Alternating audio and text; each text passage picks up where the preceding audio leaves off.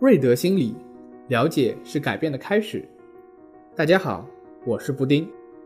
今天想和大家分享一支关于拒绝的 TED 演说。开始前啊，想先问大家一个问题：你有过被拒绝的经历吗？你能不能想象被全班同学集体拒绝的尴尬呢？在一堂特殊的小学教育课中，一位老师组织了一场相互送礼的活动，就是让孩子们相互表扬。然后被表扬的那方可以得到一份礼物，这样同学们既可以相互表达好感，又可以增进感情。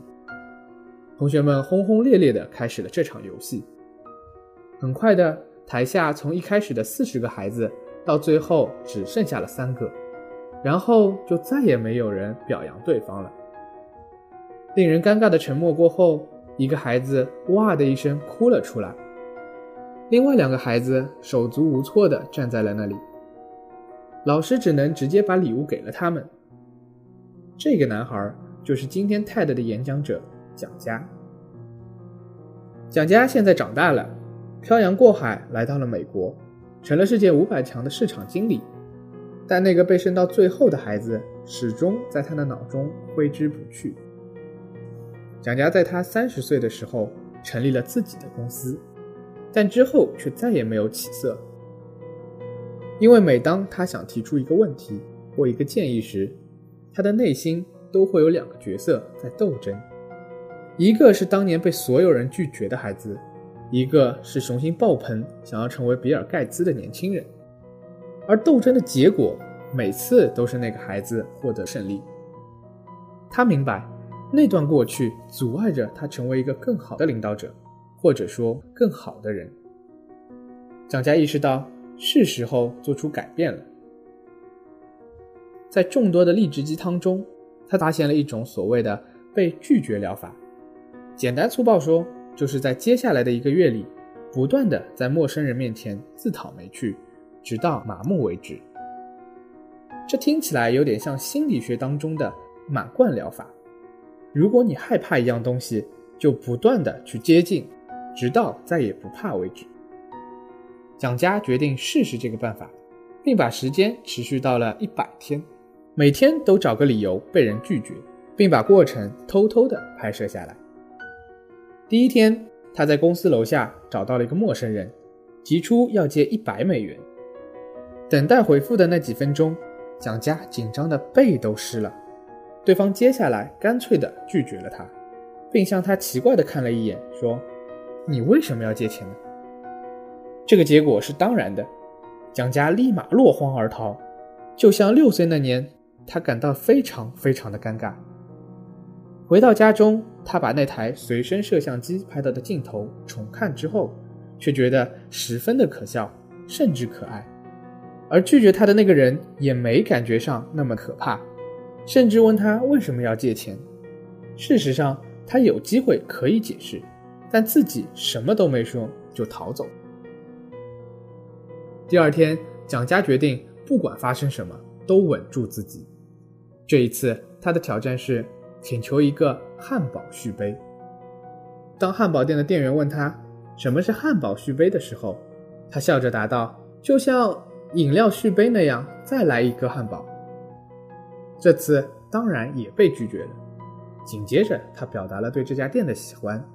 并提出，如果有汉堡续杯这项服务的话，会增加他对这家店的好感。店员告诉他会向经理传达，但今天实在没有办法答应这个请求。虽然这次的结局也是被拒绝，但蒋家却没有第一次那样紧张到死的尴尬，只因为他和店员完成了一整套的交流，显得这一古怪的对话也没那么古怪了。第三天是甜甜圈任务，而蒋家的命运也从这里开始改变。这次他走进一家面包店，向店员提出一个奇怪的要求：要五个连在一起的甜甜圈，做成奥运五环的样子。听完之后，店员没有投来怪异的眼神，而是非常认真的记了下来，包括每种颜色、怎么制作等细节。甜甜圈五环出炉的时候，蒋家感动坏了。不止他自己，这个视频传到 YouTube 上之后，获得了五百万的点击，人们也被这样的结局震惊了。于是蒋家大胆起来，将这个原本为期一百天的被拒绝到麻木的自虐任务，变成了一场有趣的游戏。很快，他又挑战了一个不可能的请求，将一棵植物种在陌生人的院子里。当他敲开陌生人的家门，当然又受到了拒绝。然后他问出为什么，却获得了意想不到的信息。对方解释说：“因为我家有一只喜欢跑后院的狗，我怕糟蹋了你的植物。但是对面的康妮非常喜欢花，或许你可以种在他那里。”于是，一个半小时之后。通过那位陌生人的引荐，蒋家顺利将植物种到了那位爱花女孩的后院里。蒋家说：“如果他只是一被拒绝就逃走了，那么肯定就会觉得要么是自己的要求太离谱，要么就是形象太可疑，总之都是自己的问题。而事实并非如此。通过进一步的交流，他获得了陌生人的信任，得到了其他的机会。我这里虽然不可以。”但是我可以帮你介绍到别的地方。从此之后，他发现把不行变成可以是可能的，只要不放弃沟通，再适当的运用一些技巧，比如在提出自己要求前，说出对方心里的疑问，就能获得信任，也更有可能让对方答应自己的要求。后来他又挑战了一些不可能的请求，比如到咖啡馆毛遂自荐当迎宾先生。甚至跑到学校要求为大学生做一次演讲。一开始没有任何教学经验的他，当然是第一时间被拒绝了。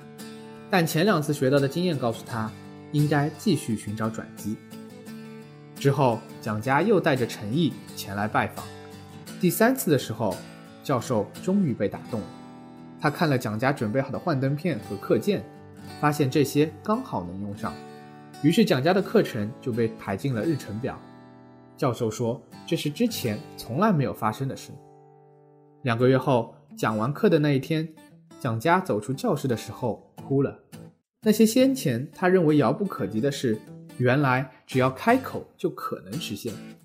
而六岁时发生的那件事，一直被视为阴影的被拒绝的历史，在那一天突然间地转天翻，变成了人生中最大的馈赠。后来，他用这段经历写成了一本书。并以此为经历四处的演讲，告诉人们不要因为假想出来的恐惧而不敢前行。好了，这个故事就先说到这里。我们来总结一下蒋家想要告诉我们的是：当你真的很想要一件东西的时候，首先不要先自己拒绝自己；第二，抓住机会和对方交流，用沟通的技巧取得信任，一边寻找其他机会。第三，表现出诚意，做好充分的准备。只有这样，当机会来临的时候，才会掉进你的口袋里。最后，很重要的一点是，多坚持一会儿，不要这么快就死心了。然而，在大多数情况下，人们可能很害怕走出第一步。关于如何克服被拒绝的恐惧，你可以在我们的读书、感悟、成长这张专辑中得到答案。主播国家二级心理咨询师戴蒙德在《你什么都害怕就什么都得不到》的节目中，也详细分析了这一 TED。戴蒙德老师鼓励我们重新发现恐惧。他介绍了改善与他人沟通、加强对对方的信任、察觉自己害怕时身体反应等五种克服恐惧的方式。文中的有一句话说：“与其否定自己，不如承认已经做得最好，尊重当前的状态。”这样才能做好改变的准备。邀请大家在我们的专辑中和戴蒙德老师一起读书、感悟和成长。那么今天的节目就到这里，更多心理学知识，请关注瑞德心理 APP。我们下期节目再见。